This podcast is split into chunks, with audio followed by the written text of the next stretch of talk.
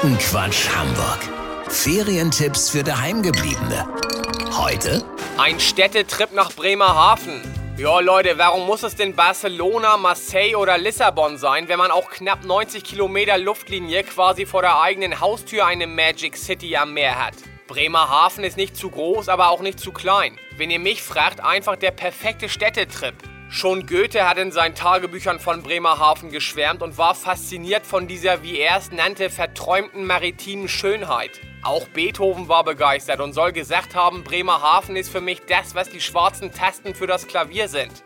Den größten Magneten der Stadt stellt die weltbekannte Bremerhavener Fußgängerzone dar, die zu einem Schlendererlebnis einlädt, was man so in der Form nur selten erlebt. Vor einer Woche hat sogar tatsächlich ein brandneuer Teddy-Laden aufgemacht, zwischen dem Wettbüro und der Shisha-Bar. Da könnte man sich dann Schlappen für 2 Euro holen, um das nächste Highlight der Stadt zu genießen, das wunderschöne Weser Strandbad.